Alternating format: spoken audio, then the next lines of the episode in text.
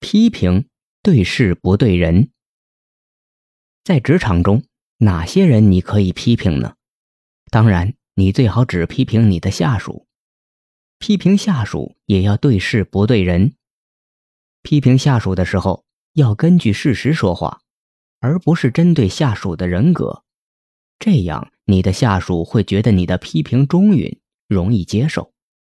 如果你直接把矛头对准你下属的个人尊严，经常说出这样的话：“我跟你说过多少次了，你脑子是不是有问题啊？怎么总犯同样的错误？真是无药可救。”那么你的小领导是做到家了。没有哪个老板愿意让一个群众基础不好的人当领导，因为众怒难犯。所以，当你批评下属的时候，你应该反省自己：我是不是针对他了？我是不是忽略事情本身了？我是不是没给人台阶下？某公司召开管理人员会议，主要是讨论关于近期人才培训的得失。会议一开始就充满了火药味儿。行政部经理老郑向来就是个火爆脾气，一开场就掷地有声地抛出他的批评。依我看，我们公司根本就没有发挥人才培训机构的作用。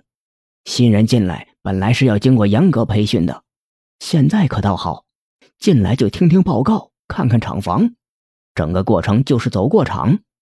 新手到了真要上流水线的时候，个个都像笨鸡一样，还要老员工手把手的教。老员工都很有意见，而且新手上手这么慢，也影响公司的效益。倒不如专门成立一个培训机构。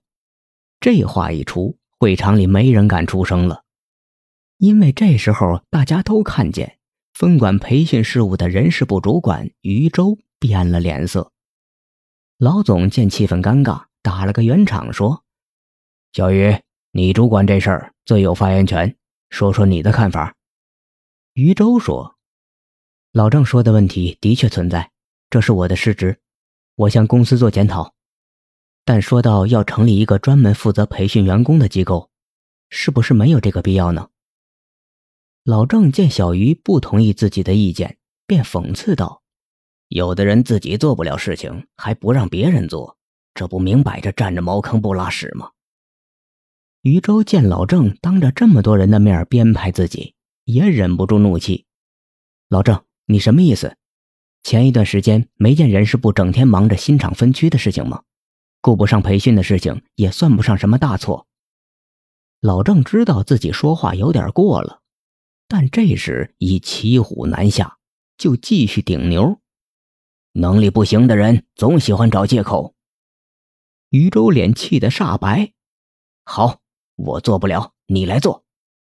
老郑和余周从此结下了梁子，在以后的工作中。他俩谁也不服谁，谁也不配合谁，结果工作越弄越糟糕。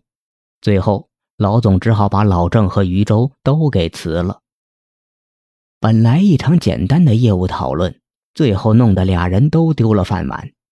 这就警告我们：批评的时候不要逞一时之快，更不要侮辱别人的人格，因为事情做错了还有更改的余地，感情伤害了。就不是那么容易恢复的了。奉劝那些走上管理工作岗位的年轻人，一定要记得，批评人的时候要做到对事不对人。人非圣贤，孰能无过？如果你的下属做错了事情，一定要懂得批评的艺术，否则下属可能表面上不会对你怎么样，心里不知道有多怨恨你呢。如果这样，你想想。你以后的工作还要不要开展了？对事不对人，能够避免许多人际关系的烦恼。批评只针对事情，错或对，黑或白，一目了然，没有半点情感因素在里面。一个人昨天做错了某事，批评是应该的；可他今天做了件好事，那么表扬也是应该的。对事不对人。反映了你做事公平客观，而对人不对事，则反映了你人品不端正。批评本已经令对方感到难受了，如果你还用粗暴的斥责和无理的语气，那就表明你不是在对事情做批评，而是对人不待见。不要说别人能力不行，不要说别人动作愚蠢，将心比心，你如果站在被批评的立场上，你又会怎么想呢？虽说事情都是人做的，但在批评下属时。还是要尽量的对事不对人，这样的批评不仅容易使你的下属认识到自己的问题，还能让他心服口服。批评的时候不要对下属的个人尊严指手画脚，事情归事情，人品归人品，这是两码事，不要胡子眉毛一把抓。说事的时候也要注意，千万别让负面情绪控制了自己。不然，不但批评没有效果，还会惹来仇恨。批评最好能单独进行，如果在公共场合批评，那就太伤你下属的感情了。这样做的结果是让你的下属成为你的刺儿头。如果能单独进行，即使其他人知道，你的下属也会好过点儿。批评的艺术就在于批而不伤。既点中问题的症结，又照顾到下属的情面，这样批评就能产生你理想的效果了。